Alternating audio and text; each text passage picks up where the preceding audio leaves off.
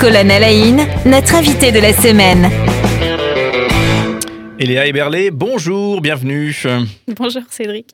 Troisième journée qu'on passe, euh, qu'on passe ensemble. Merci d'avoir accepté notre invitation. Euh, vous êtes, euh, on le rappelle, scientifique, biologiste végétal et vous avez de très nombreuses actions de vulgarisation scientifique. Vous rendez accessible hein, via des, podcasts, via des événements, effectivement, la, culture scientifique à, un plus large public. merci pour tout ça. On parle de, de, plein de choses, de le plantoscope, votre blog. On a parlé de podcast science avec ces 471 émissions euh, qu'on peut découvrir, réécouter. Hein, c'est, le principe du podcast. Donc n'hésitez pas si vous voulez effectivement goûter un petit peu à cette vulgarisation scientifique. C'est très très bien euh, réalisé. Donc plein d'adresses à aller voir et plein de, plein de projets sur lesquels vous êtes engagé. Euh, je vous propose de, parler aujourd'hui de, toujours de vulgarisation scientifique avec alors je vais essayer de bien le prononcer aujourd'hui, Pint of Science. Oui, tout à fait. C'est tout bon. Ok, un, un, événement qui est à l'international du coup. Oui, c'est un événement international qui vient d'Angleterre, euh, d'où euh, Pint of Science, qui veut dire pinte de science. Pinte de science. Oui. Donc pinte de, de, la bière. Pinte, de, de, bière. Enfin, on va dire l'unité de mesure parce qu'on ne doit pas faire de l'apologie de la consommation d'alcool, mais, mais euh, effectivement, c'est un festival qui se déroule dans les bars et du coup, on invite des chercheurs dans des bars pour parler de science, ce qui est plutôt original comme format. D'habitude, on pense aux salles de conférence, aux universités, voilà. Et eh ben là, c'est dans les pubs ou dans les bars. Et donc, euh, ça, connaît, ça connaît beaucoup de succès depuis quelques années parce que c'est euh, enfin un événement qui est accessible après le travail, euh, qui est accessible à du coup une tranche d'âge plutôt jeune parce que les initiatives de vulgarisation scientifique d'habitude, elles sont plutôt destinées aux familles ou plutôt aux personnes retraitées et donc elles sont plus à des horaires ouvrés. Là, c'est vraiment un festival qui a lieu le soir dans un cadre convivial et donc c'est une autre ambiance et une autre façon de découvrir les sciences. Du coup, j'imagine que le public est friand. Il y a, comme dit, une, très grosse, très belle réaction par rapport à ces événements. Euh, oui, bah alors le festival, il a été créé euh, en 2011 en Angleterre, il me semble, et puis ensuite il a essaimé en France euh, pour une première édition en 2012, 2013, et puis ensuite bah, ça a essaimé de plus en plus. Donc à Strasbourg, on l'organise depuis 2014. ça fait quand même un moment, et chaque édition c'est plus grand. On fait plus de thématiques, plus de bars. Ça se déroule pendant trois jours. Donc il y a trois soirées consécutives par partout dans le monde où les gens euh, font, font, des soirées en même temps. Euh, donc c'est ça, ça, ça, prend vraiment de l'ampleur et euh, on sent que l'engouement est là. Ouais. Ouais, les, gens posent des questions, sont intéressés, se disent pas tiens je suis venu boire une bière et, et, en fait je, consomme un contenu scientifique, c'est bizarre. Eh ben en fait pour, pourquoi faire l'un ou l'autre? Pourquoi ne pas ne pas concilier les deux? Je pense que c'est pas spontané, mais en fait les gens arrivent à le faire très bien et ils sont plutôt contents à la fin puisque effectivement le cadre est tellement convivial que le chercheur bah il est avec nous, puis il y a des temps de discussion, puis euh, l'équipe, euh, elle organise des animations aussi. Euh, donc on fait souvent des quiz ou des, jeux avec des petites choses à gagner. Donc c'est vraiment une soirée et un événement convivial où on va, on va tous boire un coup et et on repart en ayant appris des trucs euh, si tout va bien quoi. Ouais, alors je sais pas si c'est un gros cliché de ma part, mais j'ai comme l'impression effectivement que beaucoup de personnes euh, ne s'attaquent pas au monde scientifique, ont un peu, euh, ça, ça, fait un peu peur justement d'essayer de, commencer à le comprendre parce que c'est trop complexe. Est-ce qu'il est y a ce, sentiment aussi que, beaucoup restent un petit peu à distance de, la science parce que c'est trop compliqué? Bah oui, il y a beaucoup ce, discours de oh là là, vous êtes scientifique, vous faites des choses compliquées, mais en fait on fait pas des choses compliquées compliqué. On fait juste des choses qu'on a appris à faire comme tout le monde. Hein. Euh, donc euh, moi, si demain on me demande de, poser des briques, euh, bah, je suis pas maçon, je ne sais pas le faire. Et pourtant, pourtant, pourtant, voilà, c'est, c'est pour moi c'est plus compliqué que de la science, par exemple. donc il faut juste le point d'entrée et se dire que bah, chaque notion, toute compliquée qu'elle est, si on l'explique bien et qu'on commence du début, et eh ben ça se passe très bien. et il faut juste prendre le temps de rentrer dedans et voilà. Et donc ces soirées, c'est aussi l'opportunité de rentrer dans des questions compliquées par des moyens originaux. Donc, euh, on a déjà fait des, soirées un peu hybrides. Euh, le 4 mai, par exemple, c'est une journée qui s'appelle May the 4th. Et du coup, en anglais, ça veut dire, euh, enfin, ça veut dire mai le 4 et, et que la force soit avec vous en, anglais. Donc, c'est la journée de Star Wars. Donc, on avait fait une soirée sur la physique de Star Wars, par exemple. Donc, c'est les fans de Star Wars qui sont venus voir de la science et on parlait de physique, effectivement. Et puis, ils sont ressortis en, apprenant comment est-ce qu'on pourrait fabriquer un sabre laser dans la vraie vie. Qu'est-ce que c'était qu'un laser, etc. Donc, donc voilà, je pense que c'est le moment en fait d'expérimenter des points d'entrée qu'on qu'on pensait pas, de pareil de questionner les problématiques du quotidien. Hein. Finalement, qu'est-ce qu'il y a comme science autour de nous tout, tout est science quasiment autour de nous. Nos téléphones portables, nos ordinateurs. oui, qui sont des bijoux de technologie. Hein, si on, parle de théorie. Et hein. même notre tasse de café, finalement, c'est de la céramique, c'est chauffé, voilà, c'est donc toute, la théorie derrière euh, ça, et ben il y a des chercheurs qui ont travaillé dessus, par exemple. Et...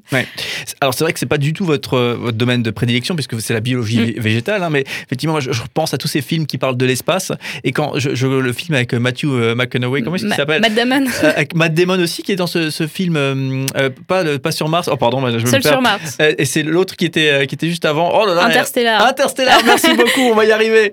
Interstellar où, ils ont fait en sorte qu'il n'y avait pas de bruit dans l'espace. Oui. Et ça, ça, ça correspond à la réalité scientifique des choses. Et c'était choquant en tant que spectateur de se dire, mais ils ont oublié de mettre le son, qu'est-ce que c'est que cette histoire Et en fait, c'était pour coller plus fort à la réalité. Oui, effectivement, ouais. Donc ça, je trouve ça passionnant quand d'un seul coup, le, la réalité scientifique nous est rappelée, quoi, d'une certaine manière. Euh, alors, du coup, justement, parlons, je ferme ma parenthèse bizarre, et euh, reparlons de, donc, du, festival euh, qui, qui, a lieu à Strasbourg bientôt. Hein. il y a trois dates absolument à retenir. Donc, Pint of Science, il y a le site web avec toutes les, toutes les villes. Donc, vous découvrez un programme sur Colmar, sur Strasbourg, sur Belfort, sur Besançon pour le quart nord-est de la France. Euh, justement, à Strasbourg, trois conférences, j'imagine que vous avez participé aussi euh, au choix de, ces conférences, à, l'organisation Oui, tout à fait. Il y a toujours une équipe euh, bénévole hein, qui, travaille beaucoup à chercher des thématiques de soirée. donc là, cette année, on a une soirée sur les...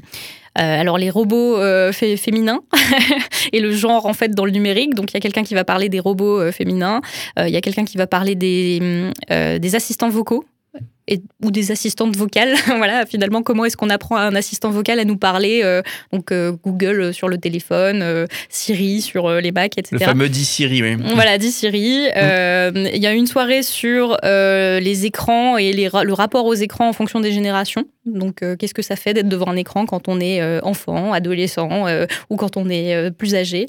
Et il y a la troisième soirée sur comment l'intelligence artificielle nous aide à développer des molécules, des médicaments, en fait, et comment euh, les IA permettent de, trouver des nouvelles euh, solutions de thérapeutiques. Voilà. Ouais, j'imagine que sur la question des, écrans, c'est aussi une question qui passionnera peut-être les, parents, hein, puisque c'est la, guerre à la maison. Et, c'est vrai que pour illustrer à quel point euh, c'est connecté aux jeunes générations, mon petit qui va avoir 3 ans, l'autre jour me disait OK Google. Et je ne comprenais pas, jusqu'à ce que je comprenne qu'ils disent OK Google, en fait, pour, pour interpeller un téléphone comme il le fait chez sa tati.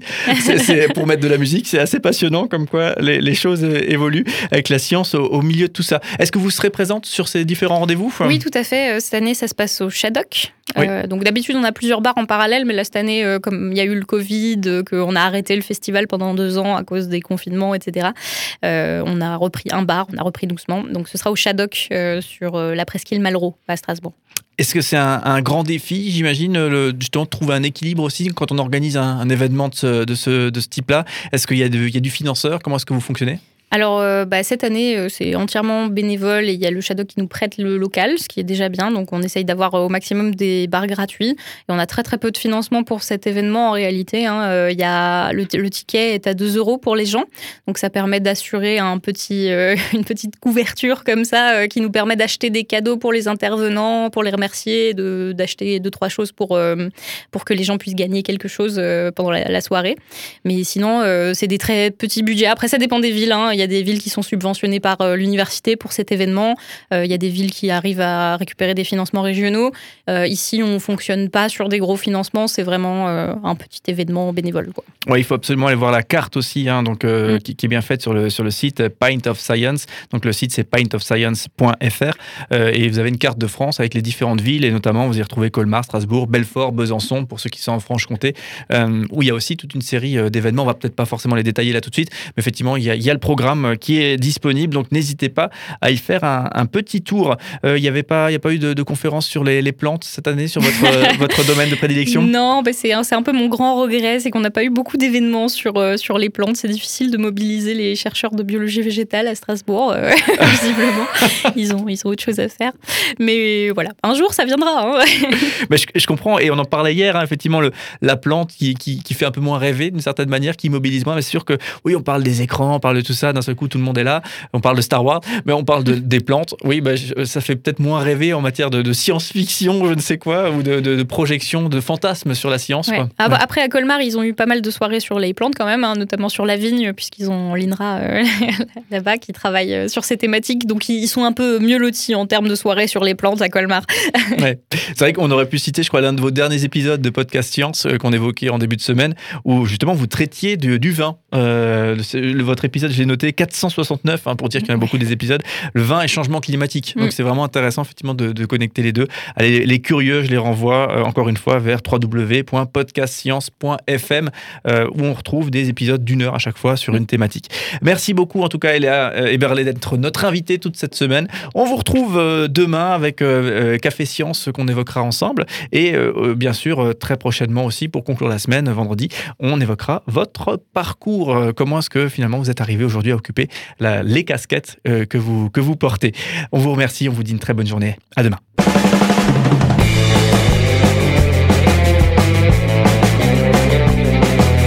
Cinq colonnes à la notre invité de la semaine.